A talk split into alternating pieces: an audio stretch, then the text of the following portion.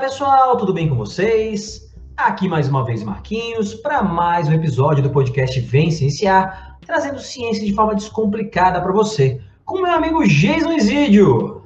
Olá Marquinhos, olá ouvintes, vamos juntos cienciar. Fala meu amigo Jason Isidio, estamos aqui para mais um episódio, portanto, hoje com um convidado muito especial é, para falar de um tema que a gente estava esperando há muito tempo, né, para falar. E a gente está bem animado, né, para ter esse papo aqui com esse nosso convidado, mas eu vou deixar que o Jason apresente, então. Fala, Jason. Fala, Marquinhos. Muito bom estar aqui contigo de novo, meu caro. Nossos ouvintes, espero que esteja tudo bem com vocês. Realmente, o Marquinhos já anunciou aí para vocês. Hoje a gente tem uma felicidade enorme, uma honra enorme aqui de receber meu colega aqui da Universidade Federal de Santa Catarina, professor doutor Andrei Maia, professor do Departamento de Fisiologia, e que faz um trabalho aí brilhante, como eu e o Marquinhos já falamos aqui em outros episódios. Ele vai comentar um pouquinho a respeito do canal que ele tem no YouTube, do trabalho que ele tem feito aí nas pós-graduações e aqui na universidade. Andrei, muito obrigado por conceder aí uma horinha da tua agenda para gente. Seja bem-vindo aí, meu caro. Muito obrigado, Jason Marquinhos. Prazer conhecê-lo né, nesse momento. É, poxa, eu não tenho palavras para descrever a alegria que eu fico de participar de um, de um trabalho de divulgação científica de colegas professores. Estou super animado porque vou poder conversar aí com o ouvinte e com outros dois professores de um assunto que eu adoro falar, né? Mas quem não me conhece, é, meu nome é Andrei Maier, sou atualmente professor da Universidade Federal de Santa Catarina. Sou formado em Ciências Biológicas, modalidade médica, uma coisa que o pessoal me pergunta muito. E é, pra, é um curso que existe na Federal do Rio de Janeiro, é uma espécie de biomedicina misturado com biologia, para quem não conhece, tá? Mas acho que eu estou mais pro lado de biomédico. Eu tenho mestrado e doutorado em fisiologia, no corpo humano, né? Como o corpo humano funciona, com ênfase em neurofisiologia, que é o cérebro, basicamente, que é a minha paixão, né? Como o Geis e o Marquinhos devem ter comentado aí, é, eu tenho é, exerço né, atividades de divulgação científica, tem vários canais que, que eu uso para falar sobre o cérebro de um modo geral. Atualmente eu tenho conversado mais, falado mais sobre foco, atenção, aprendizado, memória, sono, que é uma coisa que a galera adora. E eu tenho é, aparecido mais lá no Instagram, para quem quiser conhecer, profandrei.neuro. E tem um canal no YouTube, Culpa do Cérebro, onde eu posto episódios semanais do meu recém-criado podcast, que está na sua. Vai sair. Eu vou gravar ainda a quarta edição, quarto episódio, sobre formação de hábitos. Vai ser o quarto episódio. O primeiro episódio foi sobre foco e aprendizado, foi um apanhado geral para alunos gravei para os alunos, que eu, meus alunos ou qualquer outro aluno, né? Segundo episódio foi. O que, que foi o segundo episódio? Foi sobre déficit de atenção, atenção e déficit de atenção. E o terceiro foi sobre procrastinação. Com uma linguagem acessível, né, para todo mundo entender e quiser melhorar nesses aspectos, naturalmente. Eu discuto isso nos episódios. E tenho linhas de pesquisa. Tenho linha de pesquisa na UFSC, na área de ensino e aprendizado, que ainda está bem novinha, e tenho linhas de pesquisas com primatas lá na Federal do Rio de Janeiro. Mas, bom, enfim, basicamente é isso, né? É... Minhas linhas de pesquisa, minhas atividades de divulgação científica. E mais uma vez, obrigado aí pelo convite, pessoal. Vai ser um prazer conversar com vocês. Bom, Andrei. Então, como o Marquinhos sempre fala aqui para os nossos convidados, nós fazemos aqui uma sabatinação. é, temos algumas perguntas prontas aqui, né, para os nossos convidados, que são normalmente interesses nossos ou interesses de alguns dos nossos estudantes. E claro, a gente sempre sai um pouquinho do roteiro aí, né, para fazer uma outra perguntinha, porque o Marquinhos sempre fala, a gente aprende um monte aqui também com os nossos convidados nos, nos episódios. E eu vou seguir aqui contigo a linha que a gente vem seguindo com, com todos os outros assuntos, né, que a gente inicia. Então, hoje, pela primeira vez, falaremos sobre cérebro, né, uma grande especialidade aí do professor Andrei. E eu não posso deixar de iniciar essa conversa aqui contigo te perguntando justamente do que, que o cérebro é constituído e qual que é a função principal dele. Caramba, hein? Eu não lembrava que essa era a primeira pergunta. Legal, dá para responder essa pergunta de várias maneiras, né? A primeira, do que, que o cérebro é feito? O cérebro não é uma gelatina, tá, gente? O cérebro é formado por bilhões e bilhões de células, né? Assim como o nosso corpo é formado por células, o cérebro também é formado por células. E no meio dessas células tem vários tipos de células, né? Várias unidades. Um desses tipos é o famoso neurônio, né? Que eu acho que muitos dos ouvintes aí já devem ter ouvido falar na escola ou quem está na faculdade, que é uma célula especializada em se comunicar de uma forma muito rápida, com aquele famoso impulso nervoso, né? Que é um sinal elétrico que se propaga muito rapidamente. É um negócio assim, para a gente quase instantâneo, né? A velocidade com que esses, com essas células se, se comunicam. Mas uma coisa que eu gosto de chamar a atenção, Geison, antes de, começar, de falar da função do cérebro, é, ainda sobre do que ele é formado, né? É, Para vocês terem uma ideia da complexidade, e eu quero ressaltar isso porque isso foi um dos motivos que me fez querer virar neurocientista. É a complexidade do nosso cérebro. Para vocês terem uma ideia, um cérebro adulto tem algo em torno de 86 bilhões de neurônios. Mas não é só, que é um número já é bem grande, né? Mas o mais interessante que isso, mais surpreendente do que isso, é que cada uma dessas células se comunica milhares de vezes umas com as outras. Então imagina, são bilhões de unidades de células se comunicando milhares de vezes umas com as outras. Então o número de combinações que isso pode dar, né? O número de possibilidades por onde a, o sinal elétrico pode percorrer e gerar pensamentos e gerar tudo que a gente consegue fazer, é inacreditavelmente grande. É literalmente um número astronômico, um número que se equipara ao número de estrelas no universo. Para vocês terem uma ideia, a complexidade do nosso cérebro é assim. É, chega a ser assustador, é fascinante barra assustador, porque é muito, né?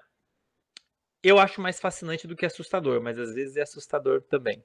É, qual que é a função do cérebro, gente? É, colocando em linhas gerais, né? Isso é uma coisa, é uma das primeiras perguntas, inclusive, que eu trabalho com os meus alunos nas disciplinas, né?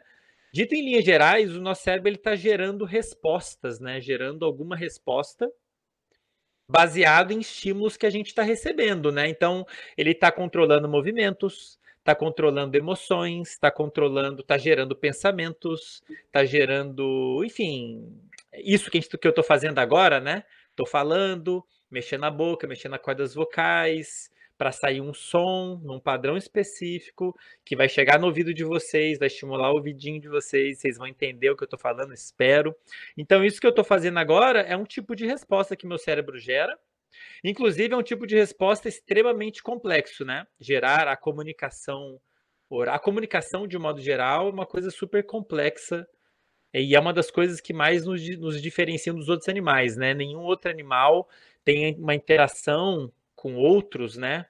Interação social tão complexa como a nossa, seres humanos. Então, isso tudo é cérebro. Então, tudo que você faz aí, você ouvinte, tudo que você faz, você sente, isso tudo está sendo gerado, está tendo a participação do nosso lindo, maravilhoso e complexo cérebro. É, e ele faz isso baseado em informações sensoriais, né, Jason e Marquinhos? Então, o tempo é legal lembrar que o tempo todo nosso cérebro está coletando informações, mesmo sem a gente perceber. Então, nesse exato momento, tem informações vindo aí do seu pé.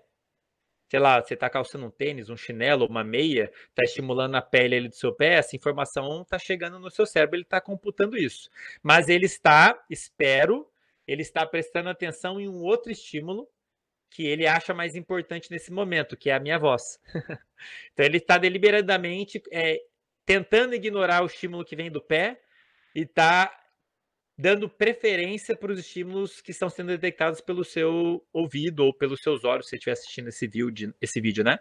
Então, isso é uma das funções do cérebro que eu particularmente adoro estudar e tenho linha de pesquisa sobre isso, que é a atenção, né?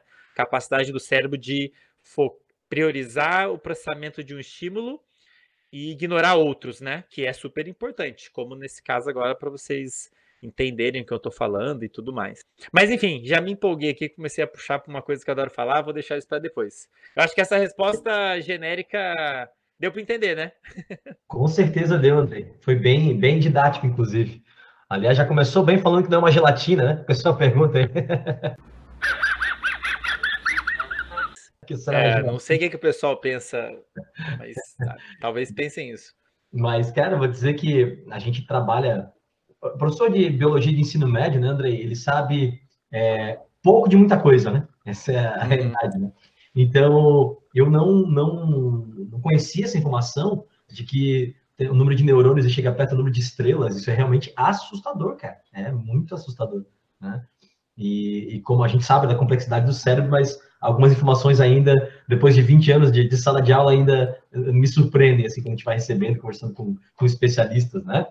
Andrei, ainda falando do, do cérebro, eu queria que tu dissesse para a gente um pouquinho como é que como é que o cérebro é organizado, quais são as áreas, que a gente, por exemplo, eu dou uma aula, uma primeira aula é, para as minhas anos de ensino médio sempre, todo ano, que eu falo um pouquinho sobre organização, como estudar e tal, e uma coisa que eu uma vez vi uma palestra de um, de um neurocientista, e aí, o Peruide, não sei se você já ouviu falar dele, e ele dizia, ele é um cara mais é, linkado à educação, assim, e ele dizia é, que o aluno tem que estudar no dia o que ele aprendeu.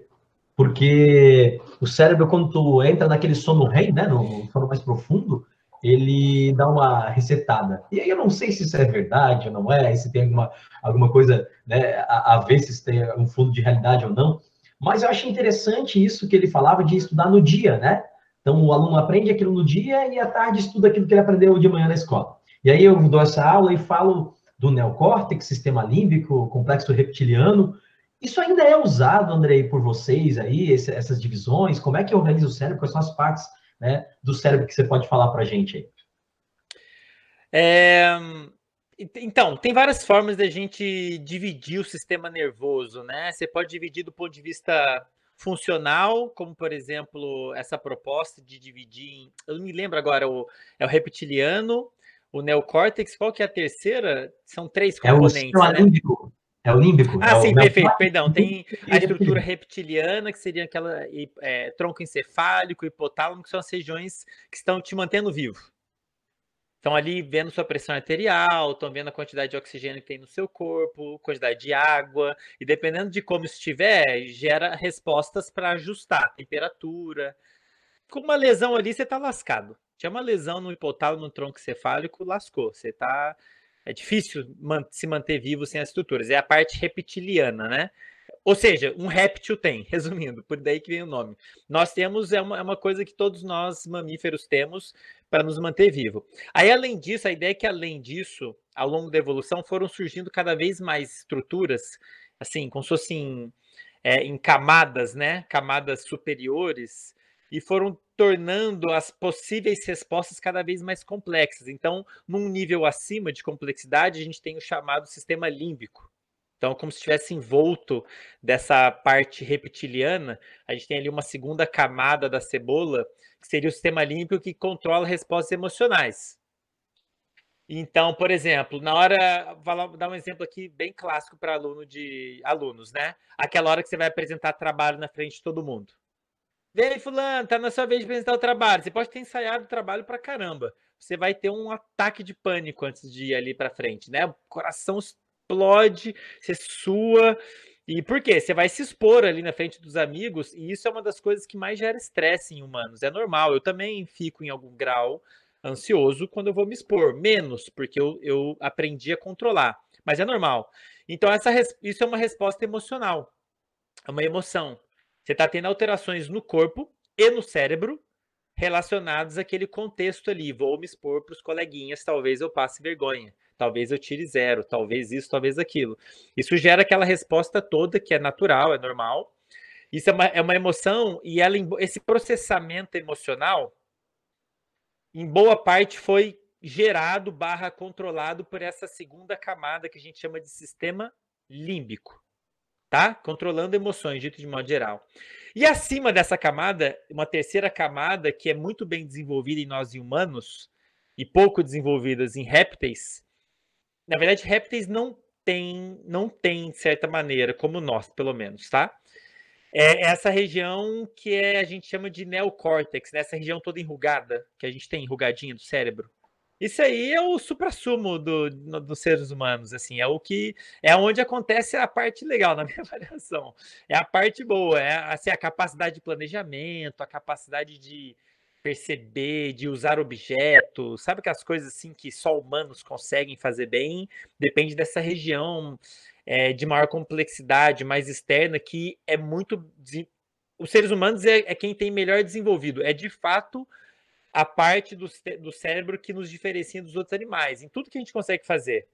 Linguagem, como eu comentei no início, capacidade de planejamento, capacidade de inventar coisas, de criar, né? Então, isso depende dessa região mais externa e tudo mais. Então, assim, funcionalmente falando, Marquinhos, a gente pode dividir o sistema nesses três, nessas três camadas de complexidade. Tem o, o, o miolo, que é a, o reptiliano, que mantém a gente vivo. Tem uma segunda camada, que é meio que um intermediário, né? Que gera respostas emocionais dependendo do contexto. Dei um exemplo aí, né? O contexto de você se expor socialmente. E tem uma terceira camada, né? Mais, mais complexa, que permite a gente gerar é, respostas mais complexas, né? Comportamentos mais complexos, como por exemplo, um exemplo, um comportamento que eu estudei muito é o uso de ferramentas, né? Surgiu uma pergunta aqui, André, desculpa, vou te a tua resposta. Tem, eu sei que você vai concluir ainda, mas é, em alguns momentos, o nosso neocórtex, que está ligado a raciocínio, planejamento, então ele consegue suprimir o límbico, tipo, você é, é trabalhar para você estar tá com, né, com uma emoção, mas conseguir controlar ela, então existe essa, relação? Com certeza, Marquinhos. É, inclusive, isso é uma coisa que eu comentei no terceiro episódio do podcast, que eu falei de procrastinação. Né? Porque se você for ler isso, procrastinação, você vai ler muito as pessoas dizendo que existe uma briga entre essas duas estruturas que você comentou. Tem a região que faz o raciocínio lógico e a região das emoções. A primeira seria uma uma das uma região do neocórtex, né, mais racional, e tem essas áreas que geram emoção. E, e, e eu vejo os, o pessoal, até pesquisadores, falando que são regiões que estão brigando. E aí, muitas vezes, a região da emoção ganha e é por isso que você procrastina. Apesar de você ter a, a, região racional falando, não, você tem que fazer isso, a região da emoção fala, não quero. não quero, não tô afim. E ela ganha a briga. Eu não gosto de colocar assim, porque são regiões que estão conversando, elas não estão brigando. As duas coisas podem acontecer. As regiões relacionadas à emoção, elas afetam o seu raciocínio. Por exemplo, quando você está pensando o que você vai fazer no futuro, né? Pô, que, que eu vou fazer amanhã? Em parte, você vai decidir o que você vai fazer amanhã pensando em como você vai se sentir, né? Se você estiver considerando tarefa A, B, C, A, B e C para fazer amanhã, a A te dá muito prazer, a B te faz sentir muita dor e a C é neutra, você vai escolher A? E você está planejando, você sabe como vai se sentir por causa dessa conversa do racional com o emocional. Aquela, aquela, aquele, como é que fala? Contraste não é qual é a palavra de quando é contrário, né? É que as pessoas falam de emoção e razão.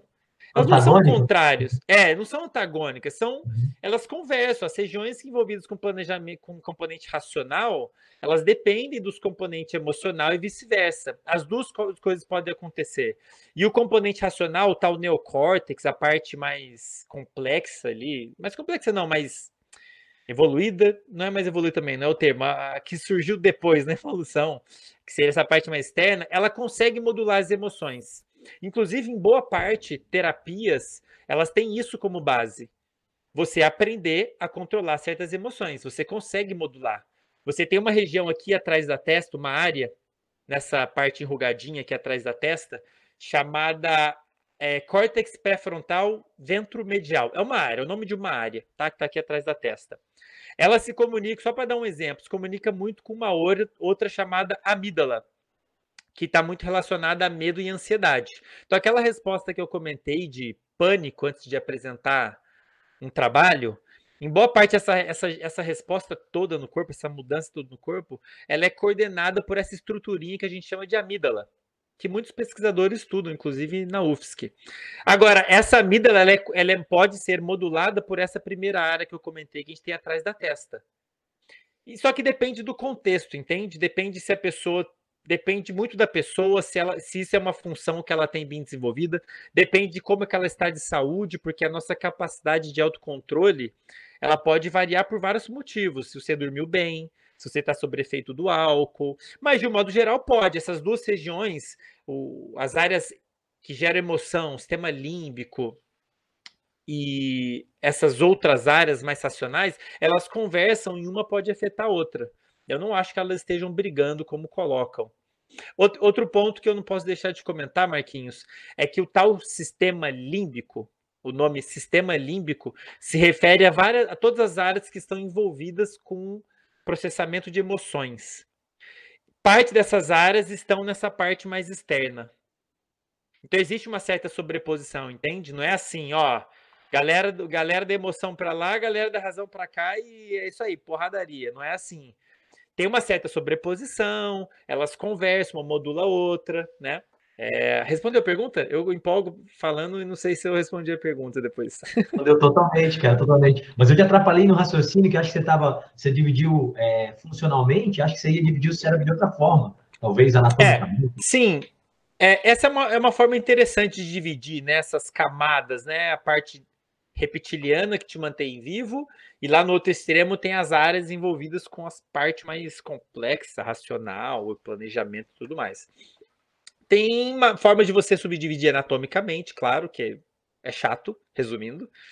Mas tem uma outra maneira legal de ver funcionamento do sistema nervoso que eu gosto, que é uma divisão que, que, que as pessoas fazem de componente sensorial né, o componente que está recebendo informações sensoriais, por exemplo, estímulos dados no seu pé, ou auditivo, ou visão. E no outro, esse é um extremo, e no outro extremo você tem as regiões que geram alguma resposta. Por exemplo, mexer o pé, ou mexer os músculos para falar, ou gerar resposta emocional. No meio, ou seja, tem um componente que está recebendo e tem um componente que está enviando mensagem. Tem um, alguém recebendo informações e no outro extremo tem alguém enviando para gerar alguma resposta no seu corpo. Como eu disse, mexer o corpo, resposta emocional, isso tudo, né? O meio do caminho, você tem o um processamento dessa informação. Eu gosto de dividir, eu gosto dessa divisão porque eu posso falar dela em todas essas camadas que a gente comentou, na parte mais reptiliana, ou no, no límbico, em todas elas você pode fazer essa, essa divisão entre quem está recebendo, quem está enviando e o meio do caminho. E, e, eu gosto dessa divisão porque o meio do caminho, o que acontece no meio do caminho é fascinante, assim. Por exemplo, vou dar um exemplo, né? É, para você mexer seu pé, pensa aí, vocês estão aí sentados agora, né? Marquinhos, Jason ou quem está ouvindo. Seu pé está ali embaixo, você não está olhando seu pé, certo? Se você quiser mexer seu pé, você consegue. Se eu te perguntar onde está seu pé, você sabe dizer. Você fala, ah, meu pé está mais ou menos aqui na minha frente, ou você sabe onde está seu pé mesmo sem olhar ele. A gente só consegue fazer isso porque tem informações vindo do seu pé para o seu cérebro, ou seja, tem uma área que está recebendo essa informação. Aí você tem outras áreas processando essa informação gerando a, a percepção do seu pé. Seu, ó, seu pé está nesse lugar aqui, em relação ao seu joelho, em relação à mesa, em relação a tudo que está à sua volta. Então você tem áreas no seu cérebro, o meio do caminho ali, né? Áreas do seu cérebro construindo a, a nossa percepção do mundo, aonde está seu pé, quem é você, aonde está você em relação ao ambiente. E eu acho essa, essa, essa discussão legal, interessante. Inclusive, foi uma das coisas que mais me fascina na neurociência e que me levou a virar neurocientista. Porque se você tem uma lesão nesse meio do caminho, entre sentir e mexer o corpo, por exemplo, você gera você gera problemas da pessoa de perceber alguma coisa no mundo dela. E tem vários quadro, quadros clínicos assim fascinantes do ponto de vista científico. Eu vou dar um exemplo. Tem um caso clínico é, que é contado por aquele autor Oliver Sacks, que alguns de vocês talvez já conheçam, que é um neurologista que infelizmente faleceu há pouco tempo. Ele tem vários livros que ele caracterizou quadros clínicos interessantes. Um deles era um homem que, se, que, que ele chamou, o capítulo do livro, né, que conta a história desse homem, chama O Homem que Caía da Cama que era um homem que um dia acordou no hospital, era tinha acabado de virar o ano, estava para virar o ano, era uma época de festa. Ele acordou no hospital e ele percebeu que tinham colocado uma perna postiça nele. E aí ele achou que era uma brincadeira que o pessoal do hospital tinha feito com ele, né? Era época de final de ano, ah, estão me zoando. Aí ele ia jogar a perna para fora da cama, que era uma perna postiça, não era dele, só que ele caía junto. Aí ele viu que tinham grudado a perna nele. Só que na realidade, isso era o que ele estava achando, porque na verdade a perna era dele. O que aconteceu é que ele teve uma lesão numa área do cérebro envolvida em gerar a percepção da perna sendo dele. Eu sei que parece loucura, mas é isso. Você tem áreas no cérebro envolvidas em criar a percepção de que aquela perna é sua, que o braço é seu. Você tem uma lesão ali, seu cérebro perde a capacidade de construir essa percepção, tipo Matrix mesmo, tá? Sem exagero. E aí ele perdeu a capacidade de perceber a perna esquerda, se eu não me engano. E aí ele jogava, achava que não era dele, jogava para fora da cama e caía junto com a perna, né? E aí o Libersax ia lá conversar com ele. E é super legal o jeito que ele conta o caso, né? E o cara fica sem, sem. Ele não sabe como explicar aquilo, ele simplesmente fala que a perna não é dele. E, e, e, esse é um dos motivos pelo qual eu gosto de dividir o cérebro assim entre componente sensorial, as regiões que estão recebendo a informação, tem no outro extremo as regiões que estão gerando alguma resposta, por exemplo, mexer o braço, ou aumentar a frequência cardíaca, ou promover a liberação de um hormônio. E no meio do caminho tem essa mágica aí, a informação sensorial se transformando em uma percepção que o seu cérebro usa para guiar as respostas, né? E aí, cara, se você tem lesões aí no meio do caminho, acontece de tudo.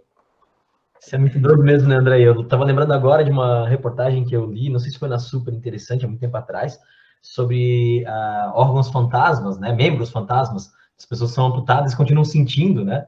Então aí é bem de encontro que se falou aí, né? O cérebro já estava acostumado com aquilo, então mesmo se arrancou, Isso. o cérebro demora um tempo para aceitar, entender que aquele órgão não está mais ali, aquele membro não está mais ali. Muito legal. Muito doido. Exatamente, é exatamente o que você falou, né? O cérebro estava acostumado a receber informações daquela parte do corpo, aí a pessoa amputou, e aí a ausência de estímulos vindo da parte do corpo pode ser mal interpretada, de certa maneira, gera uma confusão no cérebro. Aí ele acha que o membro está ali, e algumas vezes gera até dor, né? A pessoa começa a sentir dor no membro que não tem mais, que é um problema, uma dor muito difícil de tratar, porque é dor em um membro que não está ali, né? Como é que você vai tratar dor no membro que não está ali? E, enfim, é, é, por aí mesmo, né? Eu, eu fico fascinado com esse tipo de discussão da neuro, assim. E é uma, eu vou, toca num ponto, num dos pontos que me fez querer virar cientista, porque desde que eu era neurocientista, desde que eu era novinho, eu ficava me perguntando essas coisas.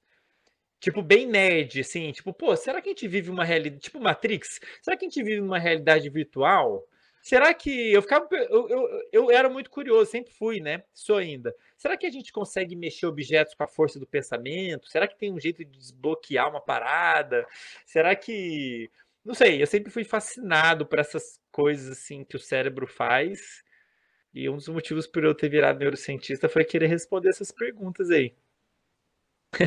Espetacular, né, Andrei? A gente sempre fala para os estudantes que tudo começa com uma grande pergunta, com a curiosidade. Muito, muito legal esse teu depoimento. Acho que o Marquinhos vai concordar que a gente tem que te chamar aqui num, num episódio futuro para falar da hipótese da, da, simulação, de que nós estamos vivendo numa Matrix. Eu sou apaixonado por essa, essa é. hipótese. Na verdade, é quase uma filosofia minha de vida. Uhum. É bom saber que mais é, é, especialistas da, da área é, também consideram né, como uma hipótese, pelo menos, é, vamos dizer, indiscutível, não alucinação completa. Sim. Andrei, é, eu concordo, super possível. Mas a gente pode deixar para falar em outro episódio, senão isso vai, é, vai dar um episódio inteiro sozinho.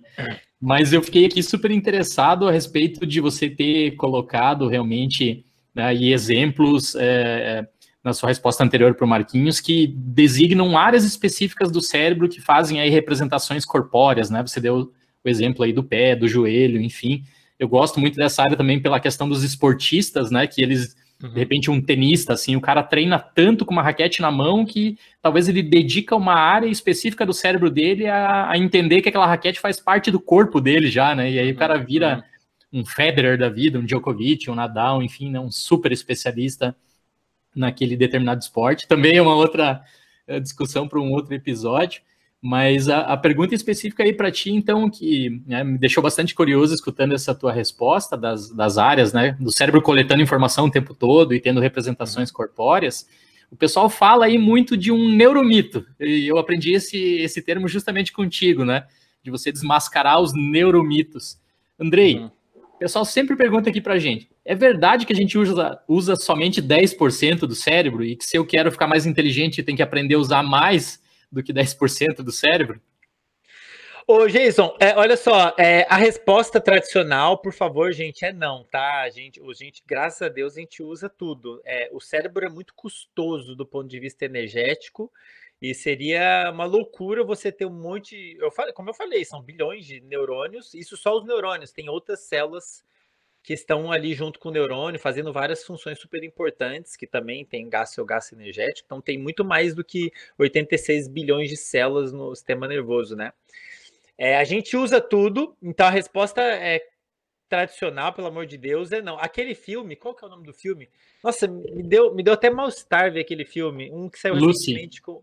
É, meu Deus, gente. Eu mal consegui Morgan Freeman. aquele filme. Eu falei, aquilo ali, eu- sem brincadeira, eu acho aquilo ali um desserviço. Porque filme, esse tipo de produção, como filmes, eles têm um potencial muito grande de mexer com a cabeça das pessoas. As pessoas, de fato, vão absorver o que quer que seja apresentado ali. E se você coloca isso, você só alimenta a, a chance das pessoas acharem que isso existe, né? A gen- a gente desbloquear os 90% e ter umas habilidades super super é, fodonas, né? Mas numa outra perspectiva, Jesus, talvez eu te surpreenda agora. A resposta tradicional é não, tá, gente? A gente usa 100%. Mas se a gente olhar, usar um outro critério, quem, quem abriu meu olho para isso foi o professor Uberman, lá da Universidade de Stanford, que também faz divulgação científica. E uma vez ele fez um post rapidinho no Stories e eu falei, caraca, não é que é mesmo? Porque é, geralmente, como eu comentei no início, por acaso comentei no início do episódio sobre atenção. O que, que acontece quando o seu cérebro está focando atenção em algum estímulo? E é super importante ele fazer isso. Ele está priorizando o processamento de uma informação e está diminuindo a informação, o processamento de outras informações. Então é como se eu estivesse aumentando o volume de uma coisa que eu estou interessado, por exemplo, vocês me ouvindo falar, e você diminui o volume de outras informações. Então, de certa maneira, você está meio que aumentando a atividade de uma pequena parcela de áreas envolvidas naquela tarefa específica. Você não está com todo o cérebro superativo, no, os neurônios superativos. Isso acontece, por exemplo, num quadro de epilepsia. Quando vários neurônios começam a se ativar de uma forma descontrolada, isso não é bom. Que é o que acontece quando a pessoa tem uma crise epiléptica, né? A pessoa começa a mexer o corpo todo, né? Porque você tem áreas ali que controlam o movimento que estão sendo ativadas de uma forma descontrolada exacerbada, né? Então, se a gente olha à luz dos sistemas de que controlam foco atencional, de fato você não vai ter o 100%. Você vai ter esses sistemas colocando, priorizando a atividade de alguns poucos circuitos para você focar o processamento de uma informação, porque é muita informação, é muita informação chegando na, no, no sistema nervoso e no- ele não daria conta de processar tudo a todo momento, né? Mas enfim, isso quem abriu meu olho foi esse professor Uberman. Eu falei, é, realmente, olhando, não sei se algum dia alguém quis dizer isso, falou de atenção e alguém pegou e distorceu para falar que a gente só usa 10 e alguém pegou isso e falou que a gente tem que desbloquear os outros 90. Não tem nada para desbloquear, gente, assim, igual o filme Lucy, pelo amor de Deus.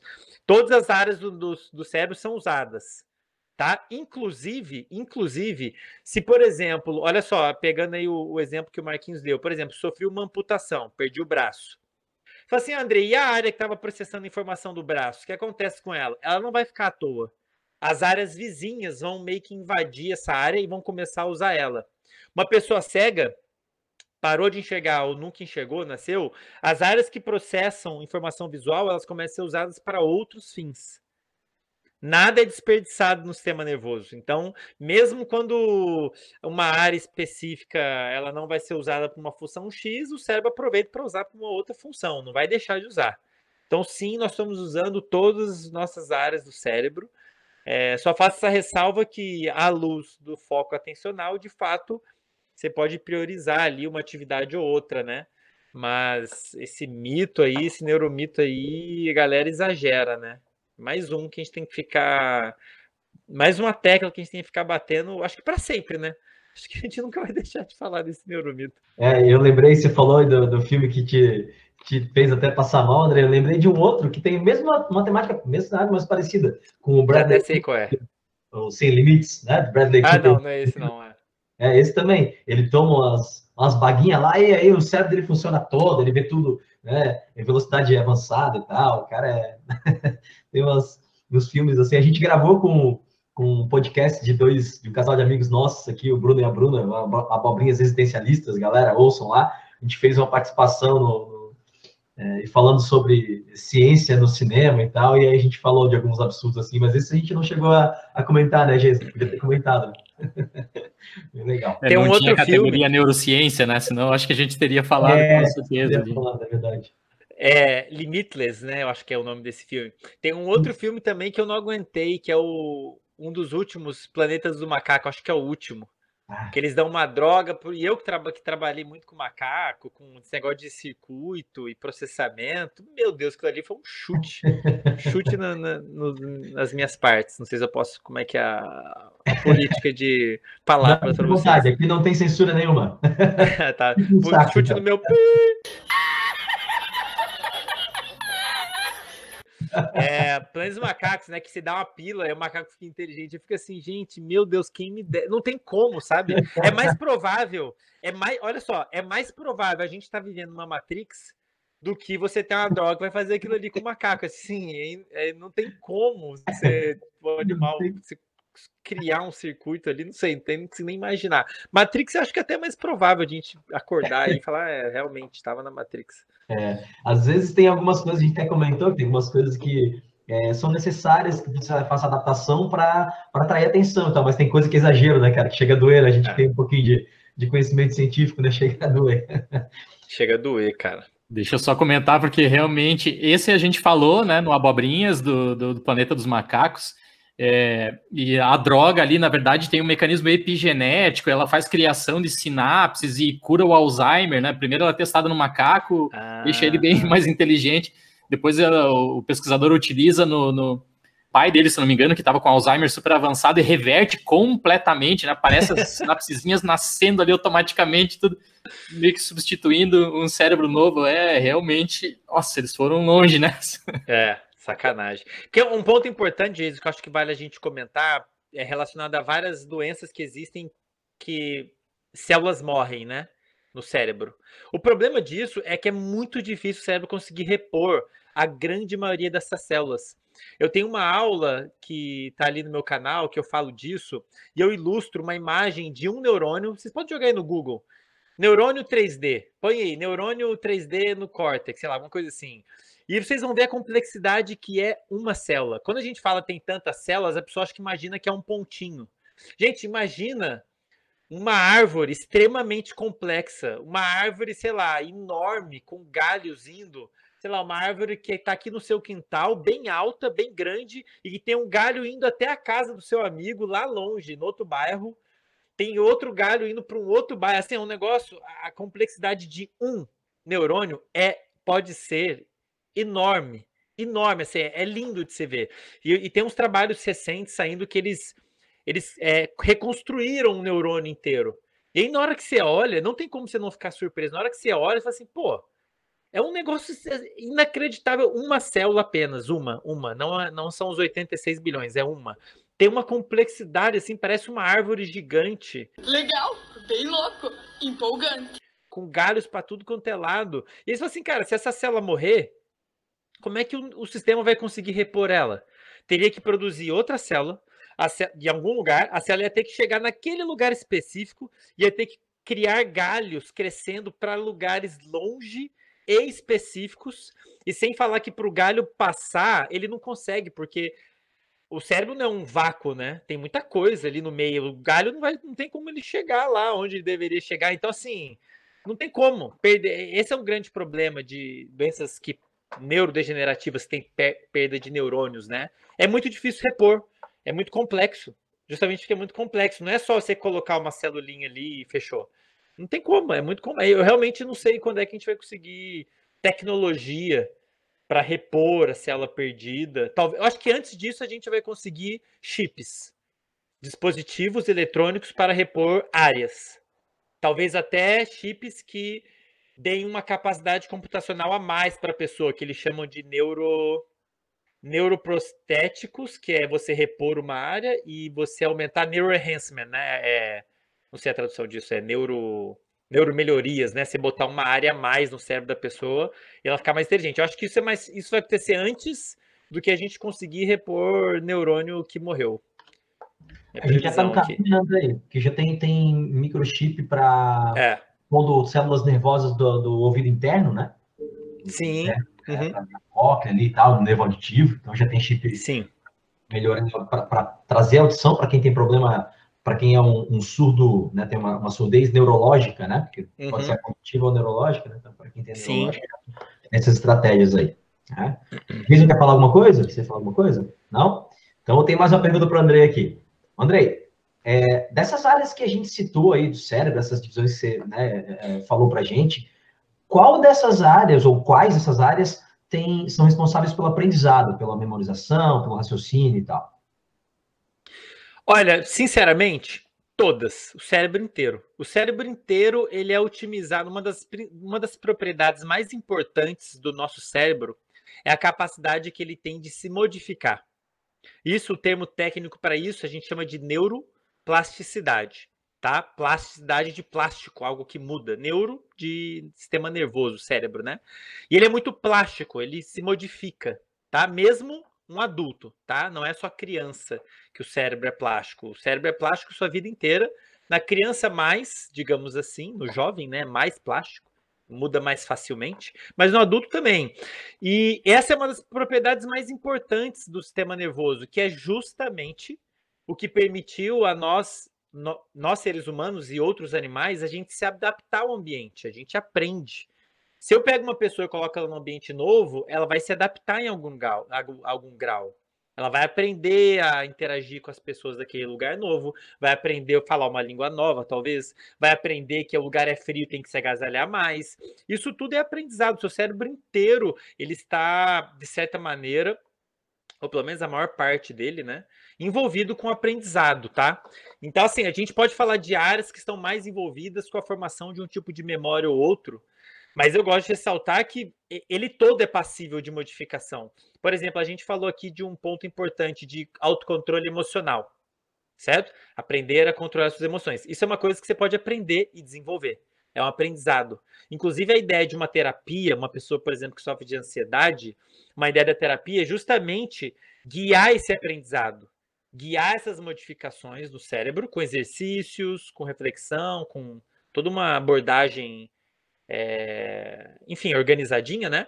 Que permite você desenvolver os circuitos envolvidos com autocontrole emocional. Então, aprendizado não é só memorizar o nome da capital do país, que é o que a galera pensa mais, né?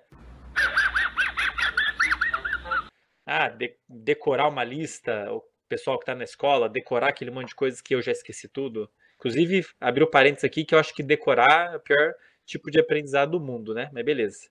É, mas enfim, então dependendo do tipo de informação, você tem informações armazenadas no seu cérebro inteiro, diferentes tipos de informação. Por exemplo, como que você faz para andar de bicicleta?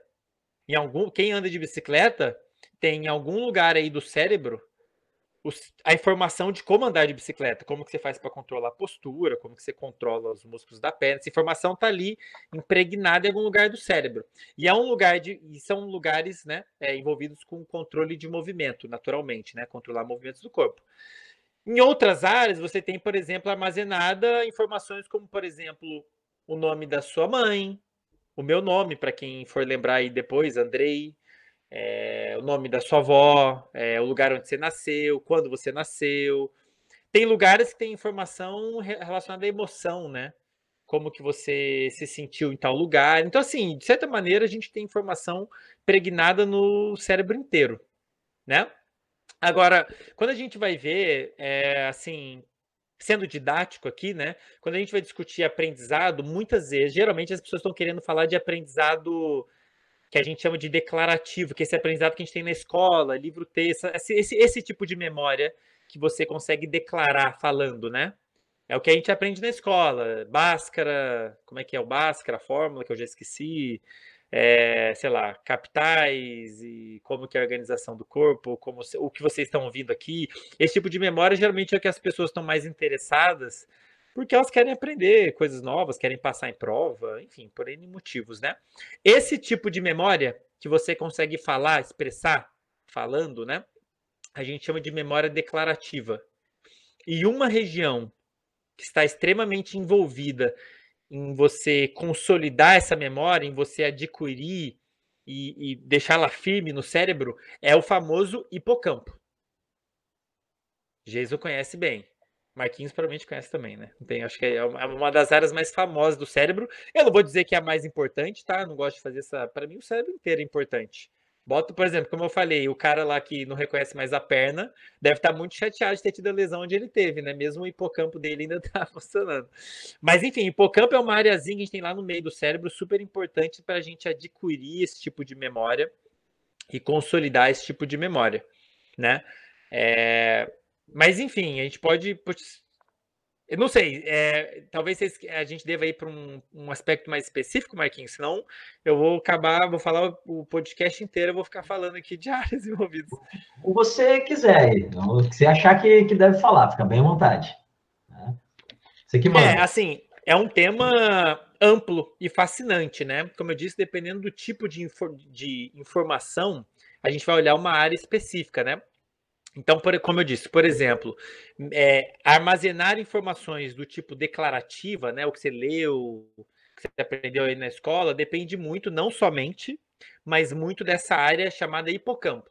Inclusive, se você tem uma lesão ali, o principal sintoma, uma pessoa que teve lesão ali, ou um animal, né, num, num, num desenho experimental, num, numa pesquisa, né, tem uma lesão no tal hipocampo, perde a capacidade de adquirir novas informações desse tipo que é o que acontece, por exemplo, em pessoas que sofrem da doença de Alzheimer. Uma das regiões mais afetadas é o hipocampo. Você tem lesão do hipocampo, só perde o hipocampo, essa região. E aí o que, que acontece? A pessoa não armazena nada novo. Quem já, já interagiu com alguém com uma doença, com a doença de Alzheimer já no nível avançado, vai entender o que eu estou falando.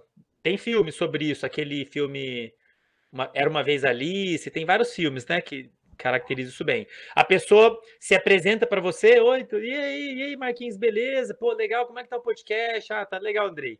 Daqui segundos ou minutos a pessoa esqueceu. E aí você aprende de novo. E aí, Marquinhos, beleza, não sei o que lá. E fica assim, ó, fica nesse loop. A pessoa perdeu uma área importante para formação, para aquisição e formação desse tipo de memória, né? Memória do, de acontecimentos, de momentos, esse tipo de memória, assim, né? Então, o hipocampo é super importante para esse tipo de função. Mas tem outras, muitas outras, é, outros tipos de aprendizado, de informações que são super importantes para o cérebro também. Por exemplo, é, eu estava estudando esses últimos dias sobre formação de hábitos, né? Que vai ser o, a, o próximo episódio, né? Formar hábito, formar um hábito, seja ele bom ou ruim, é um aprendizado pessoas não vêm, muitas pessoas não veem dessa forma. É um tipo de aprendizado. É o seu cérebro aprendendo a relação entre um comportamento, uma tarefa, e um resultado específico. Ele faz essa relação. Ah, toda vez que eu faço isso, eu tenho esse resultado. Nesse contexto aqui, ó.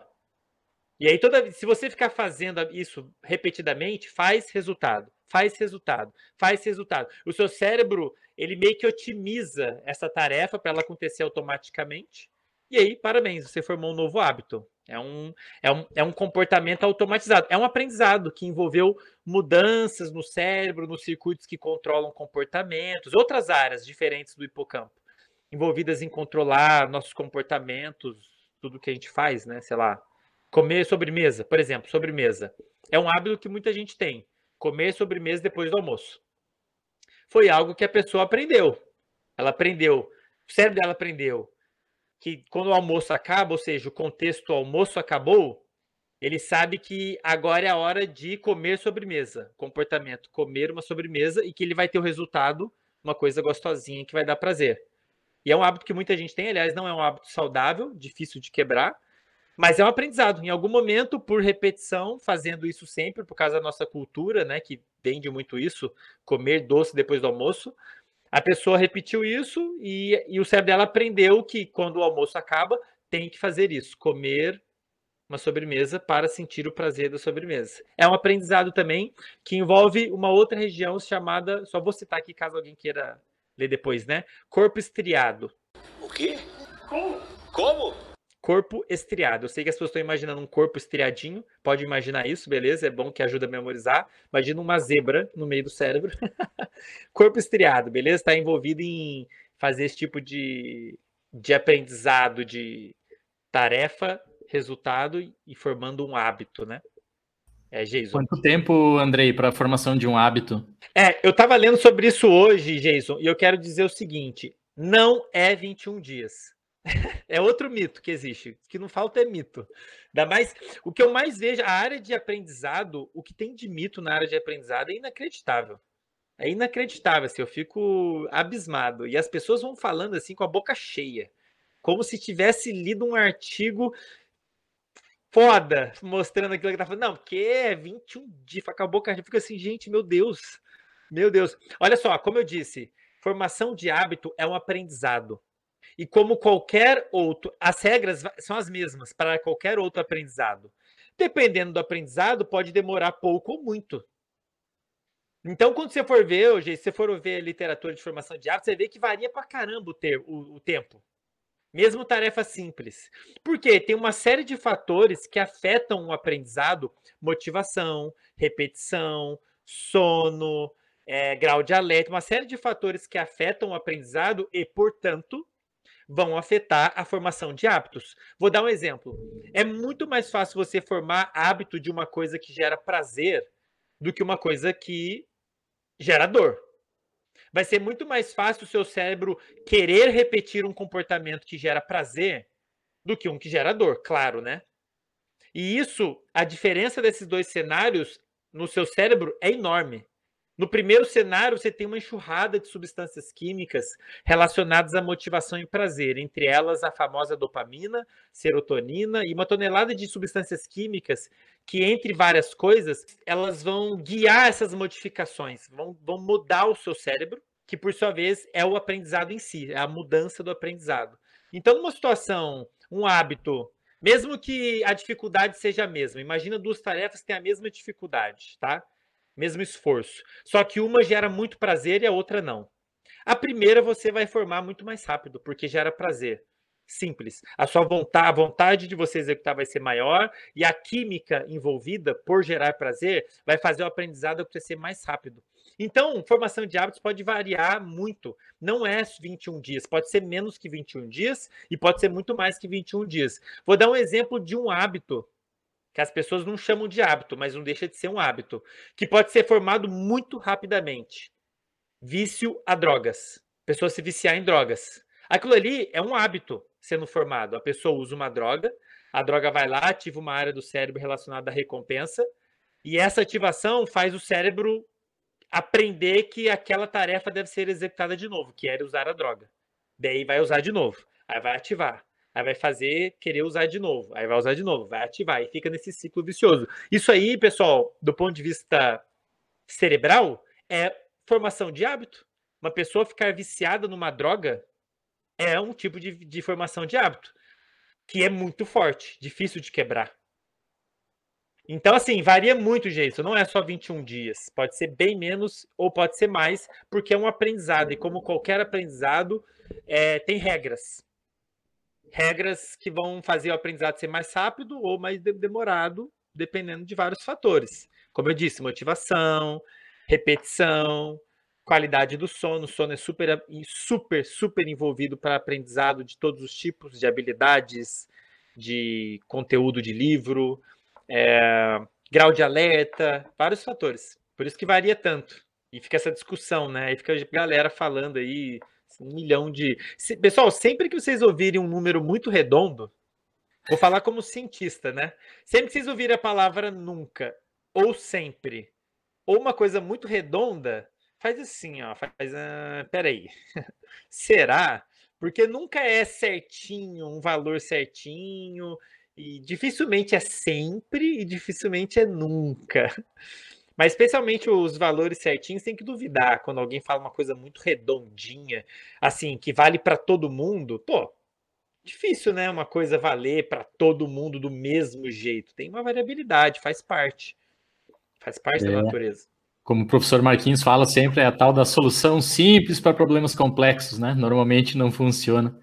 Andrei, quando eu te fiz a pergunta ali da, da questão do 10% do cérebro, né? Que eu sabia que tu ia desmistificar aí o neuromito, e depois tu colocaste uma, assim, uma perspectiva bastante interessante né, em relação ao, ao foco atencional, e eu vou te emendar minha, minha última pergunta aqui nesse episódio justamente nessa temática.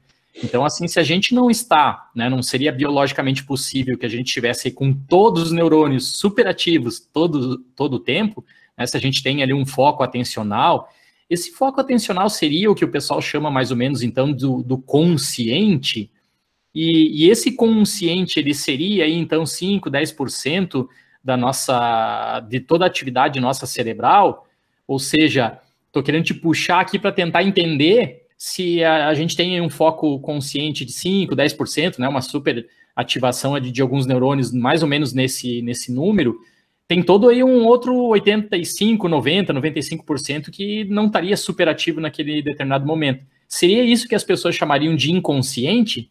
É, eu, a, a, gente não é difícil ter a resposta na ponta da língua para essa pergunta, porque consciência é uma das coisas que a gente ainda tem muito pela frente para entender as bases neurais, né? Quais são as áreas realmente envolvidas com, com para gerar consciência. A sua pergunta basicamente é qual é a relação entre atenção e consciência, né? Será que eu tenho consciência só do que eu estou prestando atenção? Não. De fato, existe alguma, alguma interação dessas duas funções do cérebro. Porque, por exemplo, vocês estão prestando atenção em mim agora. Se acontecer alguma coisa aí na casa de vocês, um barulho normal que não chame sua atenção, algo, você nem vai se dar conta de que aconteceu. Né? Então pode ser lá, pode ter passado alguém do seu lado, você não está tá prestando atenção no que eu estou falando aqui em mim, ou quem está me assistindo me vendo, e alguém passou do seu lado, passou, você não deu atenção. Agora, a questão é, muito desses estímulos, eles estão sendo processados pelo cérebro. Você não está se dando conta deles, porque você está prestando atenção em mim, mas estão sendo processados pelo seu cérebro. Tá, mas se você não está prestando atenção, quer dizer que você não está consciente? Eu não diria isso. Por exemplo, o seu cérebro, mesmo você estando prestando atenção em mim, Jason, Marquinhos e ouvinte, o seu cérebro está consciente do seu corpo. Você não está prestando atenção no seu corpo. Agora que eu falei, talvez você tenha prestado atenção, mas antes de eu falar, você não estava prestando atenção né? Mas não quer dizer que o seu cérebro não estava consciente do seu corpo. Ele estava processando até um certo grau, até um certo nível de processamento, a ponto de criar aquela sua percepção de quem é você, o mundo, né? Onde está seu pé. Por um exemplo de, de déficit de consciência é aquele caso do homem que se caía da cama. Ele perdeu a, capaci a capacidade de ter consciência da própria perna. Entendem? Aí sim você fala assim, pô, perdeu a capacidade de ter consciência de alguma coisa, de ter. O que, que é consciência? Você estar ciente de algo que está acontecendo, né?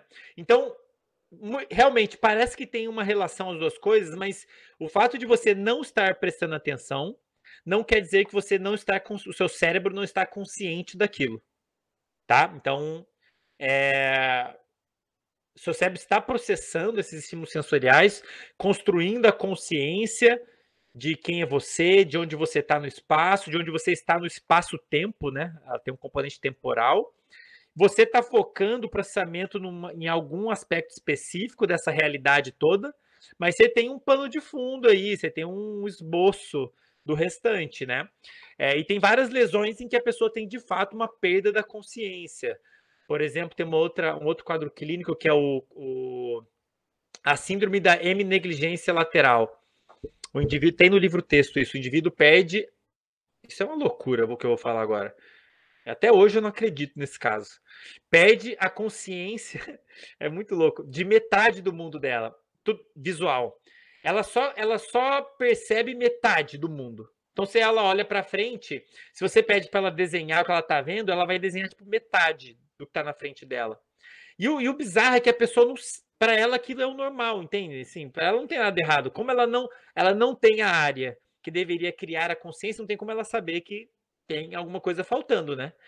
É o mesmo que eu falar para vocês que tem que tem que tem é, ondas eletro é, é, é tem uma força magnética aqui em cima da gente. Você não tem consciência dessa força, né? Tem uma força, um imã. O planeta Terra é um imã gigante. Por que, que você não percebe ele? Alguém tem consciência dele? Ninguém tem. Por quê? Ninguém, nenhum de nós, que eu saiba, tem sensores para detectar essa força. Então, o seu cérebro sequer tem capacidade de criar a consciência de que ela existe. Então, estamos todos nós aqui sem a consciência da força magnética do planeta e a gente tá nem aí, né? Para a gente faz a diferença. E essas pessoas com lesão nessas áreas específicas, elas perdem consciência de metade do mundo visual delas. Dela para ela só a metade que existe. E aí sim uma perda de consciência. Mas se está tudo saudável, é, seu cérebro está construindo uma consciência de você no mundo, no espaço-tempo, o tempo todo, e, e seu foco atencional está em alguma coisa ali, mas não quer dizer que o resto não esteja sendo processado e sendo reconstruído, né? Ficou claro, mais ou menos? Consciência é difícil falar porque realmente é uma literatura que a gente tem muito que explorar ainda. A gente não sabe bem. Não, eu tô aqui boquiaberto com esse último exemplo que tu deu aí, Andrei, porque não, fazia ideia. Eu, eu acabei, comecei a lembrar que tem uma aula que eu gosto muito de dar para a galera de, ensino médio, é quando a gente fala de visão, né?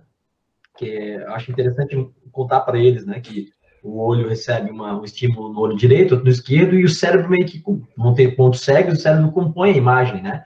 E aí, então, até que o olho enxerga, olho, para quem não sabe, galera aí que está ouvindo a gente, o olho forma a imagem de cabeça para baixo. Então, quem endireita a imagem, né, é o cérebro. E aí vem a história das alucinações, né?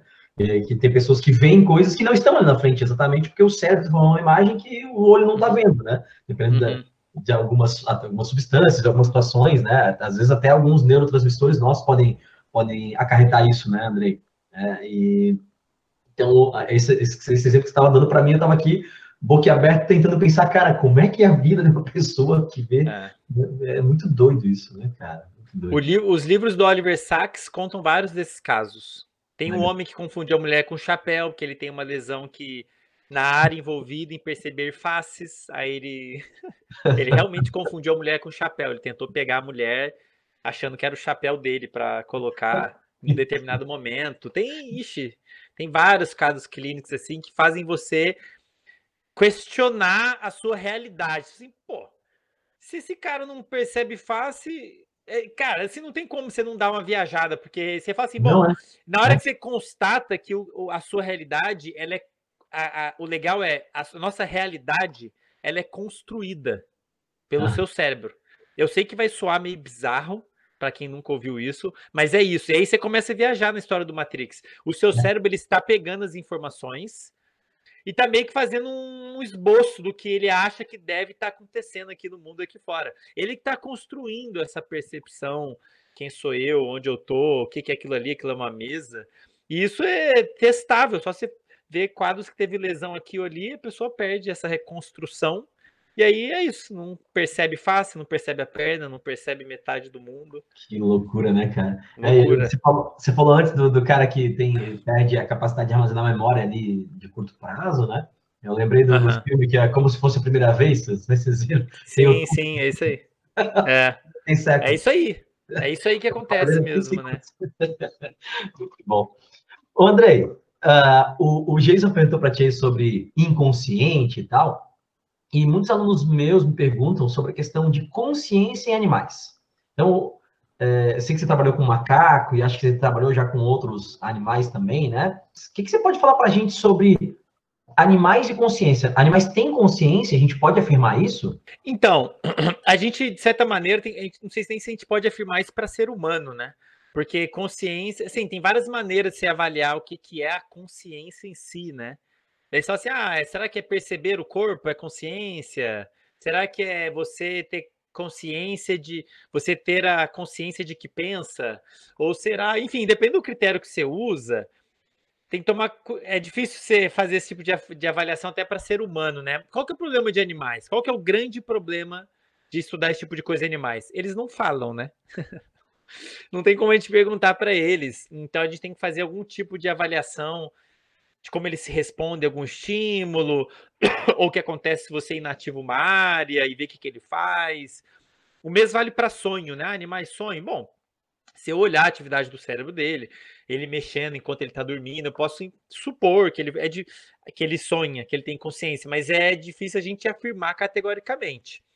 Na minha avaliação, eu não sei como é que isso está dito na literatura. Na minha avaliação, todos os seres vivos eles têm algum grau de todos os seres vivos dotados de algum sistema de processamento de informação. Isso inclui o sistema nervoso, mas não necessariamente poderia ser necessariamente é um sistema igual o nosso né, sistema nervoso, né?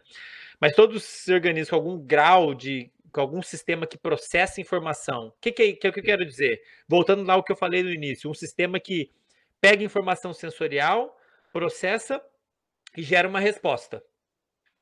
Tem algum grau de consciência, algum grau. O que muda é o grau de complexidade. Conforme você vai colocando camadinhas, o sistema vai sendo cada vez mais capaz de avaliar. Imagina uma fábrica. Tem os operários que constroem a roda. Tem os horários, uma fábrica de carros. Tem os operários que constroem o capô. Tem os operários que constroem o banco. Cada um desses operários tem um nível de consciência do que ele está fazendo. Ah, chega aqui o couro, chega aqui o borracha, eu faço assim e sai o pneu.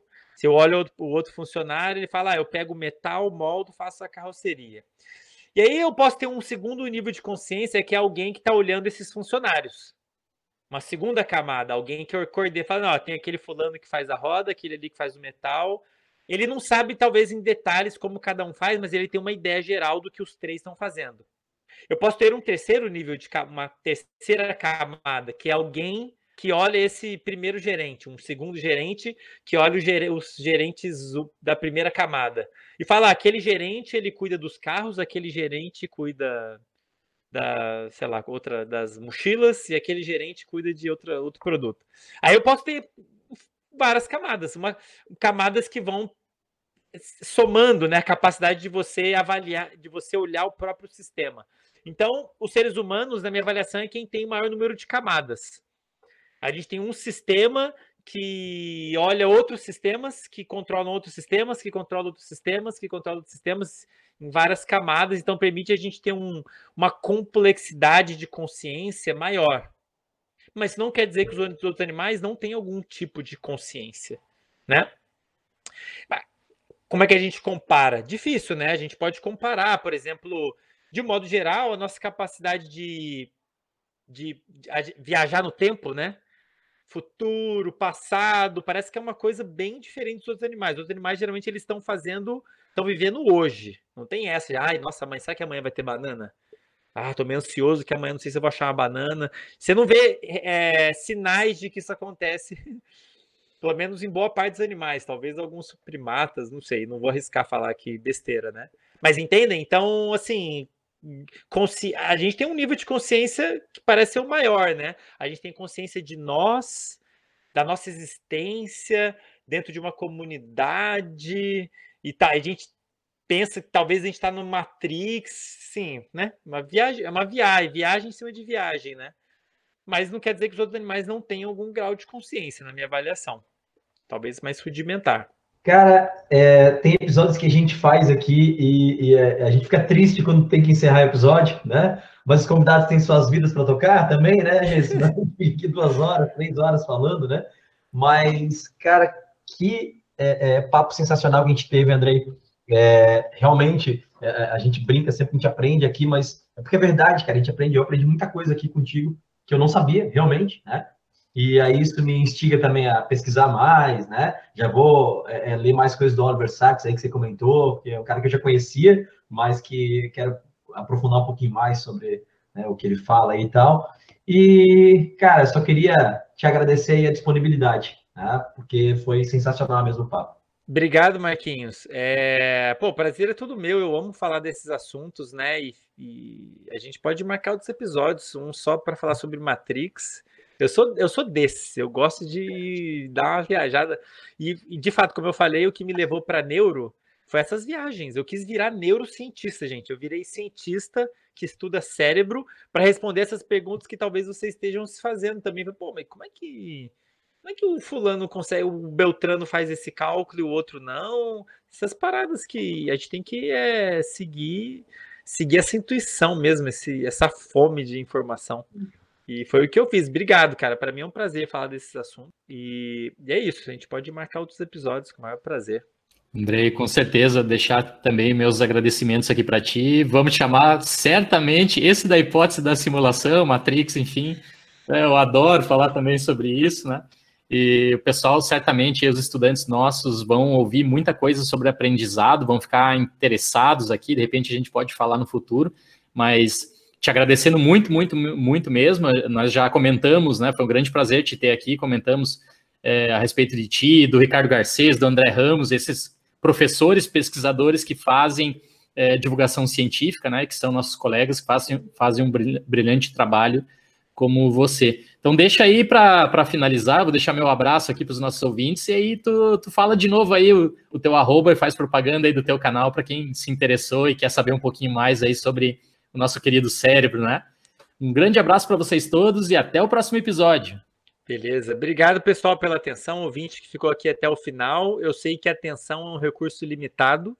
Isso é uma, coisa que eu, uma das coisas que eu falo lá nos meus canais também. Inclusive, eu falo de maneiras de melhorar isso, tá? Quem quiser é, checar. Mas eu falo de assuntos variados, mas a maioria das vezes, a maioria deles tem relação com aprendizado, foco atencional, é, fadiga mental, descansar. Por vocês terem uma ideia, eu defendo fortemente o uso da famosa soneca. Então, quem quer tirar soneca, que é uma desculpa científica para isso, só chegar lá no canal. Eu estou mais presente, como eu falei, no Instagram, prof. Andrei, prof. Andrei ponto neuro. É, nem sempre vou conseguir responder DM, tá, gente? Já peço desculpa antecipadamente, porque a lista de DM está aumentando mais rápido do que eu consigo responder. Então, o que é um problema muito bom, né? É, mas eu consigo ter uma interação melhor. Agora eu tenho uma conta no Telegram também. Se vocês entrarem lá no meu Instagram, eu tenho lá no link da bio, tem lá um Telegram e lá eu consigo interagir de uma forma mais direta com o pessoal.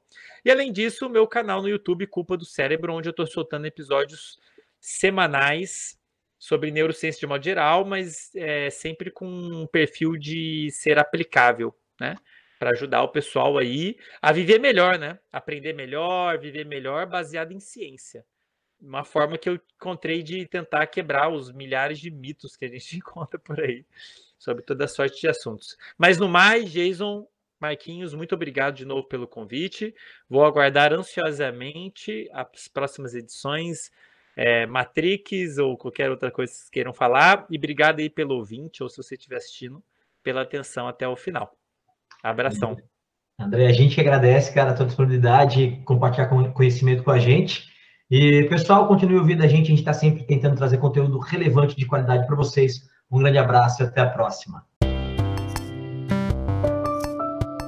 Sigam o Vencenciar nas redes sociais, arroba no Instagram e no Twitter. Temos página no Facebook, temos canal no YouTube. O nosso e-mail é vencenciar.gmail.com por esses canais você pode tirar sua dúvida, mandar sua crítica ou sugestão. Estamos nos principais tocadores de streaming de áudio, estamos no Anchor, Apple Podcasts, Google Podcasts, Spotify, Podtail, Breaker, Castbox e logo estaremos em outros.